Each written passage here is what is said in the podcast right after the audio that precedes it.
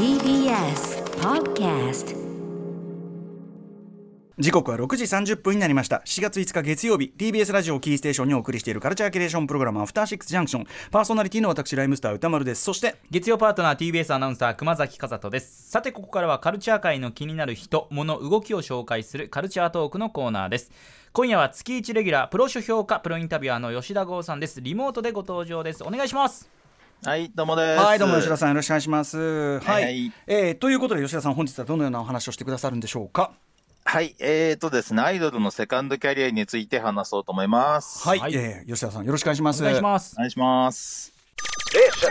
Six Junction. はいここからはカルチャートークです。今夜のゲストはプロ書評価プロインタビュアーの吉田剛さんです。改めてよろしくお願いします。はい、お願いします。はい。さあということで今日はアイドルのセカンドキャリアということですけども。はいはい。はいうんそうですね。あのーちょっと最近、6月28日ですかね。うんあのー話題になったブログがあったんですよ。はいえーとですね、ハテナの匿名ブログっていうので書かれた、はい。えっ、と、アイドルの仕事を辞めたこの世界は本当にクソ、ファンもクソ、推しはクソっていう、まうん。あ、過激なタイトルのえー。うん記事だったんですけど、はい。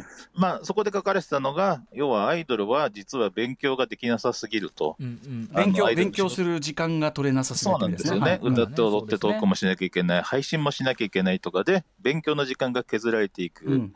で、その結果、あの、掛け算もできないとか、小学生レベルの漢字も書けないような人がゴロゴロいる。うん。で、どうしてそうなっちゃうかというと、お前らファンが甘やかし、そしてそうやって頑張るアイドルを求める体みたいなことを、当時アイドルのマネージャーをやってたとされる人が書いている記事で、うんうんで、まあ、いろいろ賛否両論、あの、溢れ、溢れるだけじゃなくて、うん。ハテナの匿名ブログっていうシステムを知らない人が、うんうん僕がこのブログを拡散した結果、これ僕が書いたと思われてて、ああなるほど。うん。ええ、吉田剛はなんでアイドルと商売しといてこんなひどいことを言うんだとか、いやいやいやあの立場が書いてるね 立場とか全然違うんでね。マネージャーやったことないですよ、うんわかりそうなもんですけどね。まあまだそれが知らない人とかは結構。それぐらい拡散しちゃったうん。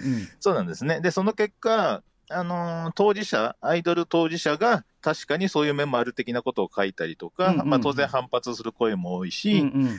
ただなんか見てて思ったのは拡散されてった結果、アイドル業界から遠い人ほどその通りでやっぱりアイドルという業なんかジャンルはなんとかしなきゃいけないみたいうんに批判の声も多いし、で、アイドルファンほどファンのせいにするな。それはだからマネージャーとかの責任だろうって全くその通りじゃない。まあまあそうですね。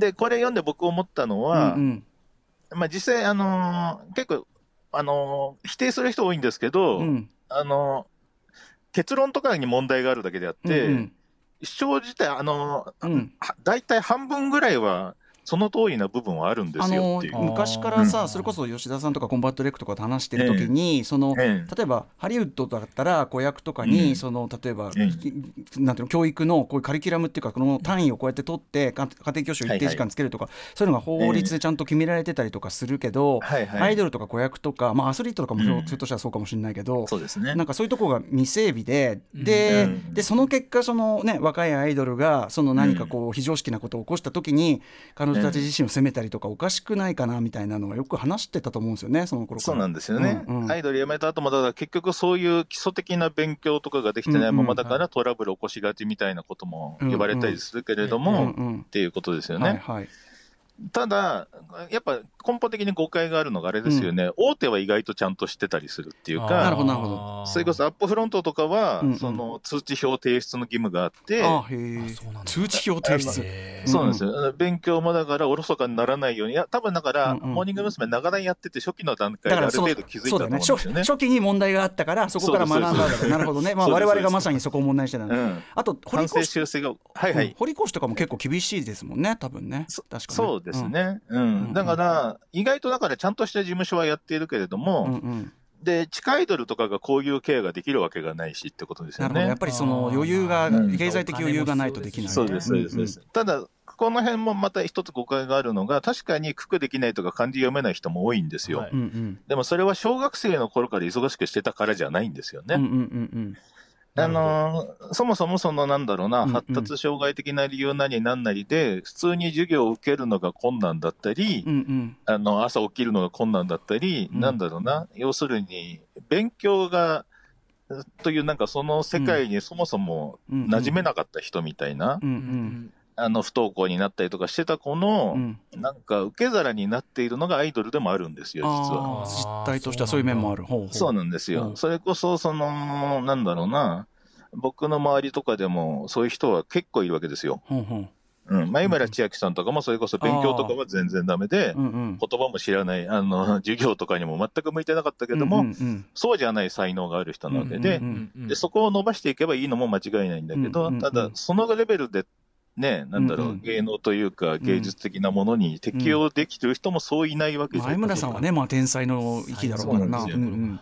その難しさはあるんですけど、うんうん。だからまあ確かにすごい考えるんですよ、この問題って。はいはいはい僕もだからアイドルっていろんなあの子がいてよくて、うん。それこそまあ勉強できる子もいてもいいし、できない子も。だから、ただ、うん。その天然的なというか、うん。あまりにも子供の状態を保っているような子も、それはそれであのね、あまりにも勉強できない子とかも、うん面白がったりはしてるんですけれども、うん不安になるんですよ。うんうん。で、実際その、当時、あの、ベルリン少女ハートの朝倉瑞穂っていう子が、そのメンバー、あの、バングループ辞めるときにインタビューしたら、当時彼女が言ってたのが、バイト経験もないし、うん。でこのままだから24、25になって放り出されたとか、辞めたときに、うんうん。社会にうん。適応できる気がしないみたいな感じで、うん。だから、な当時だから本当に、彼女はそれこそいろんなものが苦手な人だったから、うんもっと早い段階でやらなければみたいなこと言ってた時に、もううん止める言葉はなかったんですよ、僕には。うんうん。は。い確かにそれはそうだわっていう、うんうんうんうん。あの僕らがそこまで責任を負えるわけがないんだから、もちろんうん。で、それはもう応援するみたいな感じになったら、まあ、早々に他のグループで復帰をしうんうんて、うんうんうん。まあ、そっちが向いてる人だから、それはそれでよかうんったそそれそれでね生かすすうん生きていけるなら全然いいけど。うんそうなんです。ね、うん。結果はなバイトしながら今やってる感じで、うんうんだから、うん。歌村さんもこういうことについては結構思うことあると思うんですよね。はい。まあ、さっき言ったような、うん。だから、そもそもはもう、あの少なくとも未成年というか、あのうん。まあ、義務教育レベルはもう当然のことですけど、はい。もうちょっと法律レベルで整えた方がいい部分も、それはあのアイドルに限らずですけど、芸能活動とか、アスリートとか全体にそういうこう勉学に多少影響を及ぼし多少というか、うん。及ぼしかねないものに関してはそういう道作りも必要じゃねえかなというのは前から思うところではありますかね。そうですよね。うんそれこそこれも僕も常々言ってる問題で、うんアイドルって結局、なんだろうな、歌とかダンスとかのスキルを高めることが良しとされる世界だけども、それがしゃそれがその後のキャリアでなまず生きないんですよね。うんうんそれこそミュージカル女優的な道がええ。そんなにないわけで、うん。まあエンターテインメント全体ねそうだけどね。そうなんうんだから結局実は生きるのって普段否定的に語られるがちな握手会とかで培った能力だったりすコミるコミュニケーション能力。そうなんですよ。うん、でもそこからね そこで多分そのいろんなことを学べるのも一つ社会性がもともと能力が高いような子に今度は限られるとかね。やっぱり、そうですね。うん。やっぱある程度レールを作ってあげるっていうのはちょっとこれは大人社会側がやるべき義務な気もしなするかなという感じですけど。そうですね。うんうん、それこそだから、なんだろうな、その、まああとアイドリングの遠藤舞さんも、はいはいまさに。あの本出されてすごく良かったです、若い可愛いからの卒業、いい本ですね。素晴らしい本でした。うん。そうです。これもだから結局彼女も芸能界に専念して29うでん。突然社会にうん。出ることになりっていう。うんはいね、あの常識も全然ないしみたいなことからね、うんあってね。でもすごくあのこれはすごくもう僕は今回の話伺った時に、ああこの話かなと思ったんですよね。はいはいはい。うん。あの、ちょうどだから僕もだから最近その元乃木坂の中本姫香さんの本とか読んだりとかしてたんで、あの、セカンドキャリアについてすごい考えたんですよね。うん。だから中本さんはい、中本さんは適応障害だったんですそうですね。うんうん。要はだから乃木坂クラスでもやっぱり学業との、なんだろうな、両立っていうのはかなり難しくて、はい。うん。学校ずっと成績良かった彼女が大学の進学を諦めるんですよね。うんうん。その芸能界に専念しようとして。うん、はい。ところが専念しようとした途端に、そのまあ適応障害とかでう、ん。活動もままならなくなっうて、ん。うん、休業を経て、卒業して、うん。カウンセリングの学校行って、大学通信で通い直すみたいな感じに。うんうんあのーまあだから彼女の場合はその経験を生かしてね、心理カウンセラーになったりとか、うんまあ経験は生かせる部分は絶対いろいろあるので、うん。うん、とは思うんですけどね。うんうん。まあだから本当そう、その専念した瞬間にその、うんうん。何かがなくなるってケースが意外と多くて、はいはい、ああそれも怖いんですよ。なるほどね、うん。まあそのグループだっていつまでもね続くものとも限らないしね。そうですね。そうなんですよ。うんなんだっけな、うん元バイト AKB でそのラーメン屋を始めた梅沢、マイカさんかな？はいはい、うんその人の本読んでて、もう彼女ね、バイト AKB で、これがなんだっけな、もともとその、け契約期間は半年なんだけど、その後3ヶ月契約更新と言われていて、うん。うん彼女もなんか料理の専門学校の進学手続きもししてたのに、うん。あの芸能活動に専念しようとした瞬間に、うん。あのなんだっけな契約更新とかも何もなく、バイト AKB の,、うん。あのプロジェクトが枠組み自体が。突然無職に、あの高3だったんで、彼女が。みたいなあの突然放り出されたりとかもあるから、うんうんうんそうだよね。怖いですよね、うん。本当。たただまあララーメン好きとかで彼女はなんとかなったっていう話なんですけど、ううんんうん。うんうんそうね。これ、どゆ郷さんはどうどうしてったらいいとかあるんですか？やっぱりね当然最低限のうん。学習は必要なのは間違いないんですけども、うんうん。まあ致命的にできない人もいるんですよ絶対。うんうんさっき、うん、まあもちろんね。そうそうそう、うん。そうなんですよ、うん。でそういう人たちが社会に対応できるようなうんあのーものをアイドルを通じてやることっていうのは意外とある。うん。とは思っていて。うんうん確かにそのアイドルって言っちゃえばね、その人のその人らしさを、まあ、特に近年はその人のその人らしさそうですね。が評価されるっていう流れもだいぶあるから。う、ん。あのーあ誰の話とか一切言えないんですけど、うん。とあるアイドルの子が、はい。アイドル辞めた後にう、ん。ちょっといわゆるなんだろうな、あのーいいやらしい系のお店で働いてはい。いるっていう話を当時本人から聞いたことがあってう、ん。で、それはなんだろうな、バイトしてもいつもクビになっちゃってう、ん。うんなかなかうまくいかない。はい。で、アイドル業もなかなかうまくいかなくて、初めてこの仕事で認められたんですよって言って自己肯定感をそこで初めて得られたって言ってて、うん。だから、な、その時は彼女に全然そこでプライド持てるんだったらそれでいいけども、うん。芸能活動を続けるんだったらいつかバレちゃうから、うんうん。バレてもいいんだったらやあ胸張ってやればいいけど、うんうんうん。そうじゃないのであれば絶対にやめるべきだって言って、うんうんうんうん。確かに、ただ、そういう、だから何で自己肯定感を得られるかうんだと思うんですよね、はい。最終的には。うんうんね、アイドルでなんとなくね、それで得られながら、社会に対応できる力を身につけていくのが一番いいとは思うんですけど、はい。はいうん。だから意外と本当に全然喋れなかった人が、物販とかで大人と話すことによって、うんうん。なんとなく社会性身につけていったりとかは意外とあるんで、ええええうん。うんうん。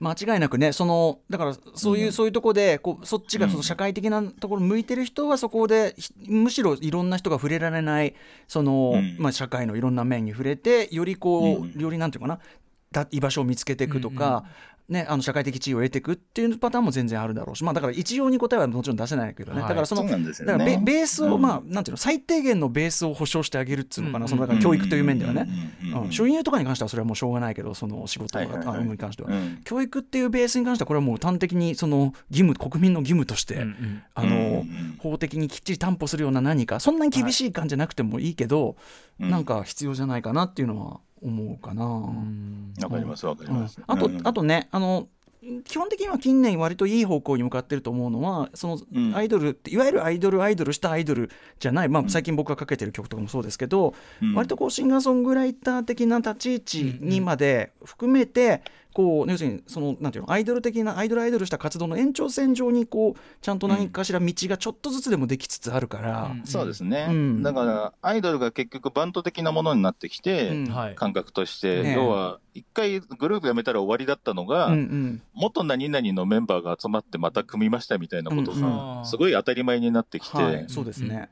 うん、だからそれは本当いい時代だと思うんですよ。ね。あの大人信用できないと思って自分たちで始めましたが、うんうん本当に増えたし、うんとかそのセルフコントロールした結果、割と前はそのセルフコントロールした結果こうなかなか難しくなっちゃってたのが今はそれがいい方向に割と働きやすい時代というか、本人の趣味性とかをちゃんと打ち出したりとか、なんかだから少しずつですけどねそこは道は増えてる気もするんですけどね。そうなんですよ。あとそれこそただネガティブなだけの話ではないっていうことあとそれこそね、うん。あのネギっ子みたいにもう全員結婚してるとか、そうい形ですね。それでも全然いけるみたいな、うん。うん。感じとかね。まだね、それぐらいネギっ子ぐらいちゃんとしたグループですらね、うん。あの、わけのわかんないファンが、ね、結婚するなんて裏切られたみたいな感じで、うん俺という男がいながらみたいな人が登場するしてけ、ね、逮捕されたりするっていう、まあねそれ恐ろしい世界。まあそれはね人前前出る商売人気商売はどっかしらそのねあの、うんうん。まああることではあるとは思うんだけどね、うん。まあアイドルに限らないとは思うけど、ううん。ん、まあまあまあそうね。ね。まあひと要するにまあ一つの答えが出せることじゃないけどやっぱ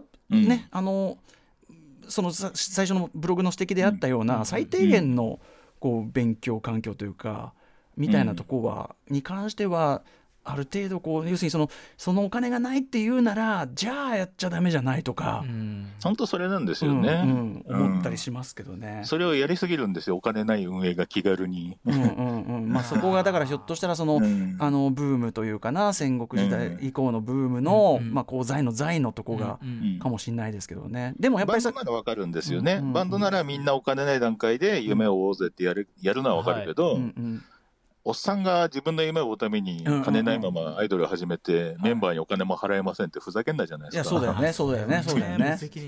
それはちょっと多分郷さんはね、その本当にひどい現あのあれとかもいろいろご存知でしょうから、うん。うん。まあでもその郷さんはそのすごくひどい悪い面もそうだけどそこですその救われたっていうかさっき受け皿とおっしゃいましたけどそうですね。そういうところもある。るんで、まあ、うん。あのその問題のブログのその指摘の一部はもちろんその業界は絶対フィードバックしていくべきだけど、うんなんかこうなんていうの？ぜ一律でこうこうだこうだっていうこう乱暴な言い方もあんまりし、すると逆にそれはそれで。本当そうなんですよね。うんだあのブラグを全面的にその通りだっていうのも引っかかるし、全面的に間違ってるっていうのもおかしいしっていう。んんあの本当そうなんですよ、ん。あの実は正しい指摘もあるし、うん。でも、何お前マネージャーだったのに責任逃れしてんだよっていう、お前のせいだろっていうのでもあるっていう、あのーファンファンが一方的に悪いみたいなのは絶対おかしいと思いますけどね。そのそうなんですよ、あのその通りですよ。あの薬売ってる側がねいや買うやつがいるからだよみたいなね。そうそうそうそうなんかそういう論理っていうかそれはおかしいでしょって感じもするけど、うん。ただ、そのファンが甘やかす問題っていうのは僕もでも一個だけあって、はいはい。運営の人とかがよくファンがメンバーに注意するのは良くないっていうのは、ね、注意は私たちがするから、本当その通りだと思っていて、はい。もちろんもちろん、うん、ただ一個だけ僕がファンが甘やかしちゃいけない点っていうのがあるんですよ。ええなんでしょう。思ってて、そのアイドルの子とかが、はい。あのテレビに出たりとか、オーディションに出たりとか、ええうん。あの勝負の場ではい。特技披露で、はいあのクレヨンしんちゃんのモノマネを普通にやりがちな問題っていうのがあって、あのこれだけもう10年ぐらい前から芸人さんとかが、それピンポインは本当にダメだってえピンポイント、言い続けてるのに、いまだにやっちゃうんですよ。そうなんなだうん。そう。でそれって何なのみたいに僕がえ一回そんなにモノマネやる、まあその下手馬っていうかその、うん。拙いとこも含めてっていうのはねあるにしてもそんなにあれなんだ、ししんちゃんがそんなピンポイントで多いんですか？ものすごい多いし、もう問題視されたのはもう何年も前なんですよ。はい。はい変わってない言われんですか？続けてるのにまだやってるのって何なのって、あえて誰がどうとか書かずにつぶやいたうら、んうん。吉田剛は何も分かってないと。ほうほうほう。オタクはそういう、アイドルがそういうふうにやった時に、ちゃんと甘やかしてよ喜んであげるべきなんだって書いてて、いはいはい。やはいそれは甘やかしちゃダメだよ。そういう話。あなたが甘やかしたら彼女がいざという時にしくじるんですよ。それは確かにその、うん。ねいざテレビ出るとかそういう晴れ舞台で、ここが勝負ってとこで、うん。ここが勝負で投入するのが、またクレヨンしんちゃんかってことになると一番損すのは本人だよと。僕、オーディションの審査員で本当に毎年見てんですそうだ。よ。そうだ。いろいろそうだよね。そっち側でもあるからいっぱい見るから。えそんな率が高いんだものすごく高いです。これ何なんだろうね。そのなんかつ拙さが生きると思われてるのかなあーまあやりやすいのもあるし、やりやすいのか。モノマネのモノマネはやりやすいでしょうけど、うんうん。ええ。やるんだったらせめて人をアレンジ欲しいじゃないですか。とかそうまあそのなんていうか他のまあチョイスだよね。そんなものまねなんかチョイスなんだから、ね僕がもう、まあもしくはどこどこまで本域でできるかとか。まあそうだね、あの、うんうん。もうあのいっぱいいるけどこの域まで行ってるってとこまで行くからこれってでも確かにさこの要は芸能活動とかこうなんていうの、うん。そういう活動全体に言えることでそれみんながやっててあんまりうまくいってないことを何も考えなしにく、くりそう。繰り返すなんてそれは確かに。ねただ当たり前のことだからそれは。調査能力が足りなさすぎるっていう。本当ですしんちゃんか。うん。誰かおたかさんのモノマネで僕ね年一ぐらいでおたかさんに おたかさん売りにしてくんねえかな。山は動く。ダメなダメなもんはな。アイドルの方が。目立つじゃん。ななんで？ってなるわけね。目立つ目立ちます。そうなんですよ。それぐらいでひねりが欲しいそういうねことですね。いや、はい。でもあのちょっとねあのこの件はちょっとまだなんていうかな、うん。あの終わりにできる話じゃないからまたちょっと、うん。はいあの郷さんなりにまたタイミング来たからぜひ、はいはい。ここでもお話ししたいです。はい。はい、ということで、えー、とお時間来てしまいました。吉田剛さんお知らせお知らせことなどありますでしょうか？はい、ないです。あいやあるでしょ本出てますね。はえい。ほうなんか、ショールームのほ、なんか、僕がやってる番組のお越しをまとめた本が出てます。ね、なんかさどんどん雑になってますよ、だいぶアバウト。告知が。あのいろいろやりすぎてるからね。ちょっとだからええ。吉田剛さんまあじゃあツイッターなどをね、見ていただければ、はいイベントもよくやってます。はい。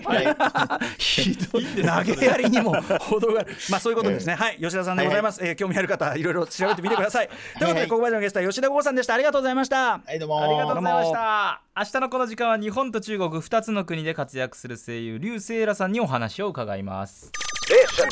After Six Junction.